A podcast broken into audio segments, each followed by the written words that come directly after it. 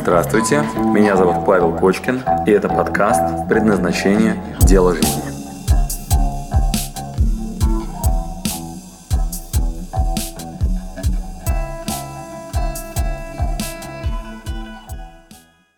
Ну что, есть такая фраза «Лучше быть неуверенным в себе, чем уверенным, но не в себе». Так ли это, сегодня узнаем у Павла Кочкина, успешного тренера, психолога и предпринимателя. Здравствуйте, Павел. Добрый день. Ну, не каждый день мы встречаем долларового миллионера. В кризис вам также удается поддерживать этот статус? А, ну, э, говорят, не клади все яйца в одну корзину. У меня в разных. А, Все нормально. все нормально, все хорошо у вас, да, и кризис на вас никак не повлиял. А, Помогает. Помогает. Помогает. Кризис вам помогает? Конечно, да. Вы же Что? проводите тренинги, соответственно, не повлияло, ли- не повлиял ли кризис на людей, на их возможность посещать ваши тренинги? Ну, усилилась а, возможность и э, резко возрос спрос. А, мы всегда вне э, падений относительно кризиса, и все, кто занимается а, личностным развитием, ам, обучением, образованием, вообще всем, что посвящено вкладыванию в себя во времена кризиса, когда нестабильность, э, это сильно растет. А, Посещаемость в фитнес-клубах, например. То есть там, где люди в себя вкладывают э, время, деньги, это именно тогда, когда кризис самые востребованные тренды. Но мне кажется, как раз в период кризиса люди уже боятся последнее вкладывать. Нужно готовиться перед кризисом. Тот же спортзал, да, и, собственно, поход к психологу, Ну. чтобы быть готовым. Ну, представьте себе, э, ну, наша основная специализация – самоопределение.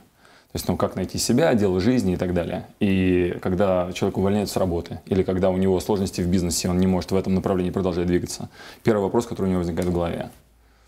Как двигаться дальше, что делать, как там себя реализовать, как найти себя и так далее. Ну, а мы лидеры в этом направлении. И, ну, у нас, естественно, очень сильно все растет. Хорошо, а я так понимаю, что сегодня поход к психологу становится неким трендом. Это сегодня модно. А может ли все-таки человек сам справиться со своими проблемами? Конечно, может. Нет никакой необходимости ходить к психологу. А, то есть, эм, можно так сказать, что как таковой зависимости от психологов в России нет. Это скорее, наоборот, роскошь. То есть те, кто могут себе позволить, а, ну, они так делают. Но на Западе э, практически каждый первый Да, ходит к да. психологу. Там- Это для них не роскошь. Да. Почему у нас в России это э, считается роскошью? Там это абсолютно норма, то есть там это как э, терапевт, да, то есть у, у многих семей есть э, терапевт, э, лечащий доктор, и также там семейный психолог. И много обязанностей интересных, в том числе по м, взаимоотношениям в семье, с детьми, самоопределение, карьерные траектории, как себя найти, реализовать. Эти вещи, они, конечно, обсуждаются с психологом нормально, то есть на регулярной основе. Здесь, э, в России, это скорее как, э, если вдруг очень резко понадобилось. То есть это на тот случай, Когда когда... уже совсем Да. всё плохо. Да, пока гром не грянет, пока гром не грянет. Да, все правильно. А Когда вы все-таки поняли, что вам нужно лечить человеческие души? Как вы к этому пришли? Ну, э, во многом это, конечно, э, своя собственная амбиция. Э, в какой-то момент у меня была задача, там, чтобы не били в классе. Да? Потом задача, чтобы была, чтобы была там хорошая, симпатичная девушка. Потом была задача, чтобы поехать путешествовать куда-нибудь за границу. Потом была задача, чтобы не ездить за границу. Да, потом уже задача э, пассивных доходов и возможности выбирать то, что я хочу. И вот с этого момента, когда уже нет необходимости там, третий раз лететь в Таиланд или там, пятый раз не знаю, ну, в общем, когда базовые потребности закрыты, возникает большой вопрос. Хорошо, ладно. эм, Первые вопросы сняты. Как теперь дальше, когда все хорошо, себя мотивировать и что делать дальше? Вот это сложный вопрос, и огромное количество людей упираются в- задачи э, нечего есть, э, нет машины, нет квартиры, нет, там, не знаю, женщины и так далее. И это сильно мотивирует и стимулирует. А вот гораздо сложнее ситуация, когда базовые вопросы более-менее закрыты. В этот момент продолжать быть продуктивным, иметь смысл, ам, эффективно себя реализовывать достаточно Ну, то тяжело. есть, я так понимаю, что э, э, трудно тоже, да, справляться с финансовой независимостью, куда еще заведет. То есть, когда у тебя нет потребности, да, в каких-то действительно, как вы сказали, э, базовых, э, скажем, там, вещах, да, тоже нужно понимать, как себя реализовывать дальше. Именно так. Э, Знаете, у мужчин э, два типа страхов по отношению к женщине, например. Так. Вот. Первый самый большой страх, когда вот он на улице боится к ней подойти, да, и вот он видит симпатичную девушку, идущую навстречу, это то, что она ему не даст. Да, она вот она не, не скажет там, Хорошо Да. вы сейчас сказали. А, имеешь в виду? а второй, а второй самый большой страх, как вы думаете, какой? Что красивая женщина от него идет э, к более успешному мужчине. Что она даст? Да? А. Значит, в тот момент, А. когда она идет дальше, она, она согла- Какими категориями вы интересными мыслите? Так. что она согласится, да, и это так же страшно, как э, и первый страх, что, ну, что не получится. И э, то же самое с деньгами. То есть первый страх, что я, у меня не получится, мне не дадут, да, я не смогу заработать, там, мне не оплатят там, и так далее. А второй страх ничуть не меньше, о том, что все получится и дадут. И когда мы можем посмотреть истории горе-миллионеров, и им дали в качестве подарка а, там, доллары, там, миллионы там, и так далее. Вы можете почитать историю, что происходит с ними. И это хорошо изученный факт, когда человек выиграет в лотерею а, несколько миллионов долларов, то по статистике из 20 людей, которые ну, стали долларовыми там, миллионерами благодаря выигрышу в лотерее, то есть им дали, это их э, ситуацию резко ухудшило. То есть только два сохранили Но бывают позицию. еще такие случаи, то, что вот дали человеку богатство, либо там красивую женщину у него, а потом это у него каким-то образом исчезает. И опять же, э, человеку нужно дальше жить, нужно как-то самореализовываться, Да. Не залезть в позабыть, петлю. позабыть проще об этих говоря. проблемах. Все правильно, да, иногда надо. Но я так понимаю, да, что вы ставите знак равно а, между а, успехом, счастьем и деньгами. Это А, вот такая некая формула у вас. вообще Вот почему с- сегодня, да, да. вот в России вот эти тренинги, да, они все направлены на то, что вот счастье и, и деньги, успех и деньги, это вот все идет в ногу. Ну, Неужели это счастливые люди, у которых много денег? Очень странная у вас связь, то есть откуда появилась такая связка с деньгами. Это одна седьмая часть из общей составляющей, их на самом деле гораздо больше. Да? И почему такой сильный акцент на деньги, ну, мне не очень понятно, потому что на самом деле в тренингах крайне редко акцент на деньги. И мы можем обнаружить э, э, две самые большие, самые сильные такие дыры глобальные, которые мы видим сейчас при развитии детей, начиная со школы. А, Все мы желаем детям своим, например, чтобы они были счастливы и говорим, ну, давайте там, что-нибудь такое придумаем, чтобы у детей была счастливая жизнь. А, И ис- искренне в это верим, что это возможно. А дальше мы их отправляем учиться. И оказалось, что огромный разрыв между тем, чтобы хорошо учиться и потом хорошо работать. То есть хорошее образование вообще не гарантирует хорошую работу. Это первый разрыв. Сегодня, к сожалению, это так. Прям вот Но многие же смотрят именно на институт, который ты закончил, чтобы Да, было да. статусное какое-то имя, а не Да. просто там Вася, у которого есть талант. произошла огромная инфляция образования, больше не смотрят. То есть, ну, сейчас... э, ну, Можно общем- прийти без образования, это но можно на самом деле уже э, уйти глубоко. Да. да, глубоко. Итак, первая, первая большая яма, первая большая яма – это то, что наше хорошее образование не дает нам хорошую работу, к вопросу о деньгах. да. Вот. А вторая большая дырка, вторая большая яма – это то, что хорошая работа не делает нас счастливым. И вот эти две большие очень такие, ну, две большие прям дырки, две большие проблемы, две, э, ну, гэп по-английски это называют, разрыв такой. Вот это и есть то, что нам приходится закрывать. А то, что в этот момент участвуют деньги, это, ну, одна из потребностей, которая как эквивалент ценности, которую вы несете в мир. То есть, скорее вопрос, какова ценность, которую вы способны в мир отдать. И в зависимости от этого дальше монетизация бывает разная. Ну, например, у женщины она может быть вообще без карьерной реализации. А, ну это, в принципе, наверное, даже естественно, Мы, когда... мы на этом настаиваем. Мы в формате old school. Что женщина должна оставаться женщиной, Да, в том да, понимании, в котором понимает мужчина на самом деле, да, то есть она не должна... Это к тому, что женщина должна нести в мир, да? Она должна быть э, хранительницей очага, я так Ну, понимаю. Вот мне с вами про гораздо приятнее общаться, нежели чем если бы здесь сейчас сидели два крупных, волосатых, э, очень сильных мужчины, да, и э, это неспроста. То есть мужчина рядом с правильной женщиной, рядом с, ну, там много разных параметров есть, гораздо более продуктивен. И это большая работа. И встречная отдача от мира, в случае, если вы женщина с большой буквы, она многократно выше, нежели чем если вы идете и свое же время и энергию продаете по-мужски. Мгм. Кстати, интересно. Вот, кстати, вы проводите э, видеотренинги, и вот кусочек, фрагмент я хотела бы вот сейчас показать Давайте телезрителям. Давайте посмотрим. Здравствуйте, друзья! И сразу на простом примере я предлагаю вам загадку. Загадка звучит так. Я нарисую вам сейчас две пары, а вы мне, пожалуйста, скажите, у какой из женщин, у какой из жен раньше появятся цветы и шуба? Итак, внимание, презентую. Прям, чтобы вам было понятно, что такое сильные и слабые стороны, как с ними работать. Вот на примере двух семей. Итак, семья номер один. Здесь у нас живет Вася Хмурый, и он приходит к своей супруге, и она первое, что делает, она смотрит ему в глаза и говорит, «А, ботинки-то у тебя опять грязные. И мусор ты, когда уходил, не вынес. И не звонил мне сегодня с работы ни разу, мерзавец. И вообще говоря, было бы так здорово, если бы ты с ребенком иногда бы гулял. А деньги ты сегодня принес, и она ему наглядно показывает, в чем он сегодня был неправ и как бы ему стать лучше. Она его любит, и поэтому она всячески старается показать ему, где он должен исправиться и как он сегодня плохо себя повел. Вот это бы исправить, вот он был бы молодец. Итак, семья номер один – при этом параллельно существует точно такая же семья, с тем же уровнем достатка, они также себя ведут, у них все то же самое. Единственное, в чем разница, у жены чуть-чуть другая стратегия. Приходит другой Коля счастливый сюда, в эту семью, и она его встречает и говорит, «А, какой у меня прекрасный мужчина. Какой ты у меня сильный, как я рада тебя видеть. Как здорово, что ты сегодня целый день так бодро и активно писал свою книгу, э, ты работал на своей работе э, сегодня с полной отдачей, поэтому ты, наверное, задержался. Я очень рада тому, что ты повесил свою рубашку. Я очень рада тому, что ты сегодня такой красивый почистил зубы и э, в выходные поедешь с дочкой. И дальше она рассказывает ему, что у него хорошо получается. Дальше она ему всячески показывает, какой у нее мужчина молодец, показывает его сильные стороны. И пусть их будет очень мало, но она акцентирует внимание только на этом. Итак, у меня к вам вопрос. В какой из этих семей раньше появятся цветы и шуба у жены?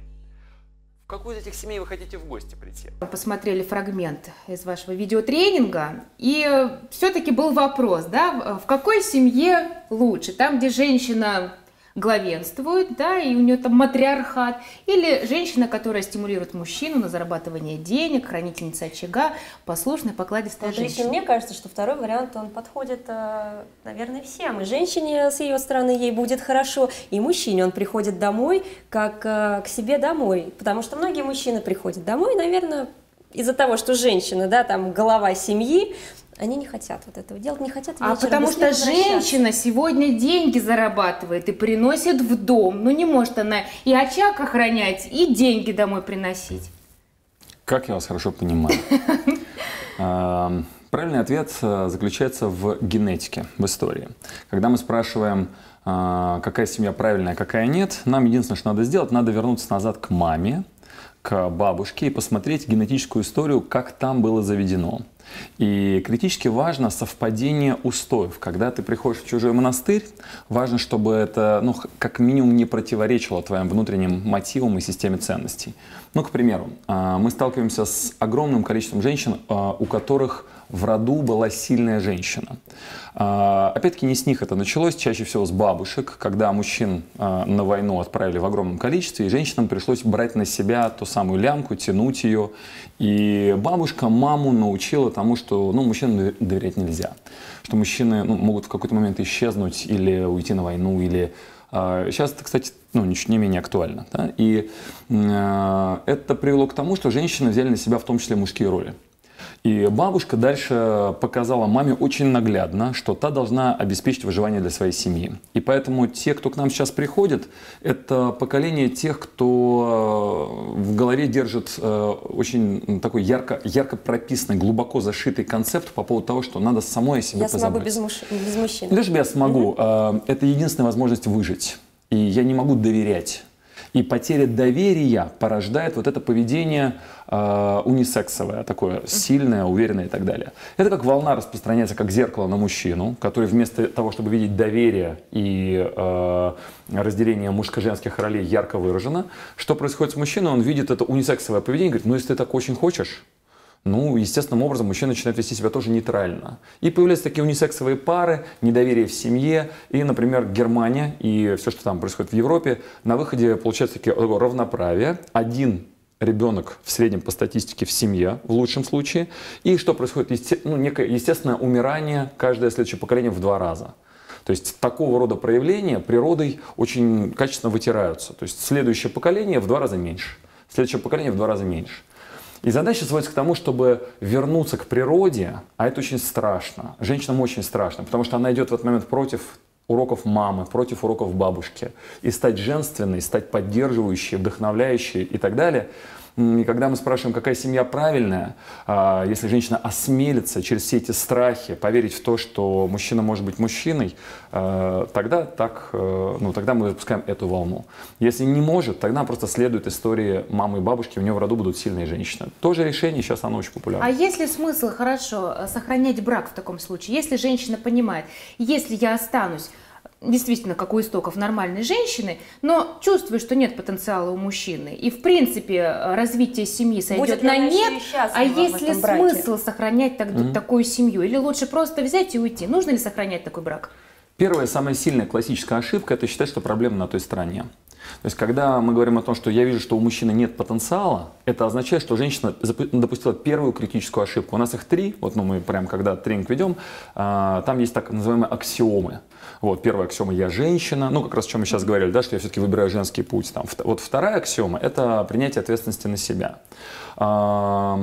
Меняться самой – это крайне страшно и очень не хочется. Гораздо легче выдумать набор историй, по которым не во мне проблема, а вот в окружающей среде. А, Помогает очень телевизор. Ну, например, кризис, э, мужчин нормальных нет, слабых, подруги, которые говорят, и у меня такая же ерунда. Да, в общем, надо найти набор историй, которые предлагают вам не заниматься работой над собой. Ну, например, если я очень толстая, надо найти историю о том, что у меня кости широкие, да, или что-нибудь еще. Оправдание Вот. Генетика. Ну, какой-то набор оправданий. Главное, чтобы собой не заниматься. И в этот момент женщина говорит, ну вот сохранять брак или нет? Ну, ведь, ну посмотрите на него. Ну ведь он слабый. Ну вот раньше вроде сильный был, но сейчас что-то вообще подрастерял. Вот, не- нет в нем потенциала. Надо менять. И если она будет жить в таком режиме, ну, у нас есть такая шутка, если он бил тебя по четвергам, и тебе это надоело, да, вот его поменяй на другого, как ты думаешь, кого найдешь? Да, и будет там следующий, который будет, по пятницам бить, или там по четвергам, по пятницам, чтобы мало не казалось. Да, и вот в этот момент женщина, она в какой-то момент должна осознать, что сколько не меняет, там, уже менять, только время теряется. Да, и надо осознать, что пока я не стану той, рядом с которой будет достойный мужчина, менять эту ситуацию через замену мужчин бессмысленно. Поэтому основная идея такая. Э, Аксиома номер два – все-таки взять ответственность на себя и посмотреть, как так получилось, что рядом со мной такие мужчины. И у нас на курсе огромное количество женщин, и они, когда принимают на себя это решение и меняются в, на- в направлении настоящей женщины, как ни странно, мужчина очень быстро меняется. И редко происходит так, что его надо поменять на другого. Тот, который рядом с ней был, во-первых, неспроста был выбран, а во-вторых, он после этого смотрит на нее и говорит, где же ты раньше была? Ну, что ж Мне же тебя нужно оберегать, мне Нет, ж тебя Именно так, да, именно да, так. защищать. Вот э, говорят то, что хорошее дело браком не назовешь, да, но есть э, браки по любви, есть э, браки по расчету. Какие все-таки надежнее? Ну вот по статистике, насколько, если статистика не изменилась, да, когда я узнавала, надежные браки именно по расчету. Вот считаете? Ой, а как хочется по любви. Нам единственное, что надо сделать, это определить термин «любовь». Да, то есть что мы будем называть любовью. И э, у нас э, в основе стоят достаточно древние науки, и мы сейчас говорили про веды, э, есть каббалистическая философия в этом направлении, буддизм, чакровая история, есть классическая психология, где есть уровни потребностей по маслу. И что происходит? Любовь – это на самом деле несколько типов энергии, которыми мы меняемся, вот, мужско-женских. Да? И когда мы говорим вот в классическом смысле любовь, мы иногда имеем в виду влюбленность. Это вот эти чувства такие. «А, Страсть. Да, страсть такой. Вот, Но она пропадает, она не правильно. вечная. Правильно, правильно. Это одна из семи. Э, Ей можно э, управлять, ее можно разжечь, а можно наоборот погасить. Она может сама как-то вроде, вроде как сама, да, разгореться, и может вроде как сама тоже куда-то деваться. Это один из каналов. Другой канал, например, это физиология, это здоровье. То есть любовь является ли, например, продолжение рода вот в физиологическом смысле, да, ну, тоже любовью? Ну, конечно, является. Безусловно. Да, безусловно. Да, там третий уровень, это, например, все, что касается социальных проявлений. Когда я взял ее в жены, поехал к отцу, да, договорился с папой о том, что теперь она под моей ответственностью. Когда я встречаюсь с друзьями, я говорю, здравствуйте, это вот моя женщина, я все только потому, что она. Да, является ли это любовью? Да? Конечно, является, но это опять следующий пласт. И вот их много, и если мы хорошо понимаем, какого типа энергиями мы меняемся, и как они качественно в семье дружат, а, вот эти типы энергий, то тогда мы назовем брак по любви, а, конечно, комплексным таким решением, и тогда он будет очень прочный, тогда он будет фантастически прочным, если мы по каждому из каналов хорошо обмениваемся энергией. А вот э, понятие скандал, вот он э, может э, укреплять все-таки отношения или скандалов быть не должно? Или, может быть, есть какой-то там норматив, может быть, один раз в год можно. Да, сколько скандалов вот в месяц или в год должно быть у супружеской пары? Э, очень хороший вопрос. Мне, кстати, очень нравится ваш уровень подготовки. То есть вы задаете прям очень такие прям глубокий, правильный вопрос. Скандал мы называем понятием конфликт, да, и э, цель скандала – это расстановка границ. И когда скандал будет негативным, когда после скандала границы не были прорисованы. В обязательном порядке мы должны конфликтовать и скандалить каждый раз, когда возникает нарушение границ. Ну, допустим, моя супруга говорит мне, ты мало уделяешь время детям. Ты не сидишь с ними, не общаешься и так далее. Я про себя так думаю. Вчера играл с ними в футбол, э, мы смотрели мультфильмы, в субботу гуляли в парке. Ты о чем вообще? Начинается конфликт. Значит, э, что происходит? Она со своей стороны считает, что я вместо трех дней в неделю должен четыре, а я со своей стороны считаю, что я, честно говоря, три это многовато, два достаточно, то есть, например, выходные. Да? И у нас конфликт. Конфликт или скандал на выходе должен закончиться договоренностью. И если мы эту договоренность дальше создали и соблюдаем, то на этой почве скандала больше никогда не возникнет. Поэтому что должно? Здесь прям инструкция, как надо скандалить. Так, да? давайте, я думаю, это всем интересно сейчас. Ну, давайте, да, э, коротко. Первое, самое важное правило в момент, когда мы решаем поскандалить. Когда проявляется резкое вот, ну, э, не попадание в ожидание, такой яркая эмоциональная окраска. Первая важнейшая история – это пауза. То есть сразу высказать все, что о нем думаешь, сразу ему вот, ну, наорать бросить там сковородку. Вот, это досчитать прям... до 10 нужно, чтобы вот такое не произошло. 10, да, досчитать до 10, а если сложное решение до 100, вот, в общем, надо это дыши, да, потому что этим можно все испортить. Вот, вторая компонента обязательно для хорошего скандала. Начать с того, что я собираюсь скандалить не для того, чтобы сейчас там разорвать отношения, развестись и там тебя там в конце там закопать куда-нибудь землю. Вот, не для этого. А мы начинаем скандал с фразой «Ты помнишь, дорогая, что я люблю тебя?» Ты помнишь, что то, что мы с тобой сейчас делаем, для того, чтобы наша семья была счастлива и так далее. Мы обязательно посылаем намерение, и это надо прям проговорить. Прям проговорить. Что сейчас мы будем расстанавливать границы, скорее всего, будет жарко, но ты прости меня, я это делаю, потому что очень тебя люблю, сейчас выясним, где у нас правила, да, договоренности. Итак, вторая компонента – это посыл о том, что все будет хорошо, мы для того, чтобы договориться, это делаем, а не для того, чтобы сейчас друг друга там, выкинуть из окна. Вот. И после этого, после того, как мы вот этот посыл сделали, мы имеем полное право высказать это в терминах «я-сообщение». Что такое я-сообщение? Это не ты, урод, плохо с детьми себя ведешь, домой деньги не приносишь, пришел сегодня в 11 вместо 9 не вечера, а утра, да? Вот, то есть мы вместо того, чтобы объяснять претензиями, мы э, говорим «я» сообщением. Как это выглядит? Я чувствую себя э, ненужной, когда ты говоришь, что я завтракать не буду, а я приготовил и положил тебе на стол. Я чувствую себя очень расстроенной. Мы озвучиваем чувства и свои состояния, никак не предъявляя претензий другому человеку. Вы имеете полное право рассказать о том, как вы чувствуете, но ни в коем случае рассказывать о том, какой он сволочь и негодяй. Марин, ну не знаю, как ты, а я теперь за качественный скандал. Раз в год. Раз в год. Ну, столько, Но это практически нужно. как праздник уже будет раз-раз в год. Ну, они потихонечку, потихонечку просто, ну, причины потихонечку стираются. Если грамотно скандалить, если грамотно расставлять границы, договариваться, да, то в какой-то момент просто уже так мало остается этих... А у вас нет как раз вот тренинга такого, э, грамотный скандал? А, мы проходим. Это, ну, понять конфликта. Это классическая история. И мы, когда рассказываем о взаимоотношениях мужско-женских, а, мы учим парней правильно реагировать на женскую истерику и женщин правильно реагировать и как грамотно скандалить, потому что, ну, не умеют. Не умеют конечно. А вот эта вот искорка, да, вспышка в скандале, она зачастую происходит происходит из-за ревности. Вот степень свободы у супругов какая mm. должна быть? Что можно, что дозволено женщине и что дозволено мужчине? Ну, сначала надо понять, что такое ревность. То есть это очень важная э, составляющая. А ревность – это, к сожалению, низкая самооценка. Ну, не более того. То есть э, первое, с чем Опять надо... же, дело в себе нужно Тол- что-то... Да, только так, да, только так. То есть там, что ему дозволено, не дозволено, то опять мы стараемся его поменять. А мы уже договорились о том, что попытка поменять весь мир вокруг гораздо менее, э, ну, такая ценная и качественная, нежели чем понять, где первопричина, да? И э, это касается каждого, и мужчины, и женщины, то есть там это в обе стороны работает. Причем, знаете, когда это э, слышит в семье, э, например, женщина говорит, я же говорила, что тебе надо с себя начать, да, вот, ну, вот, вот, вот слушай внимательно, вот сейчас вот эксперт настоящий, с себя начни, да, вот, ну. Да я узнаю даже кого-то. Ну, в общем, да, да, да. Поэтому тут надо воздержаться от идеи помочь другому начать с себя, да, и таки начать с себя. И ревность и ее базовая первопричина – это, конечно, недостаток самооценки. А, что происходит? Э, когда, допустим, здесь моя жена, да, и вот она ревнует меня к тому, что я там могу куда-то уйти, какая у меня есть, э, дозволено ли мне там, не знаю, общаться с кем-то еще и на каком уровне.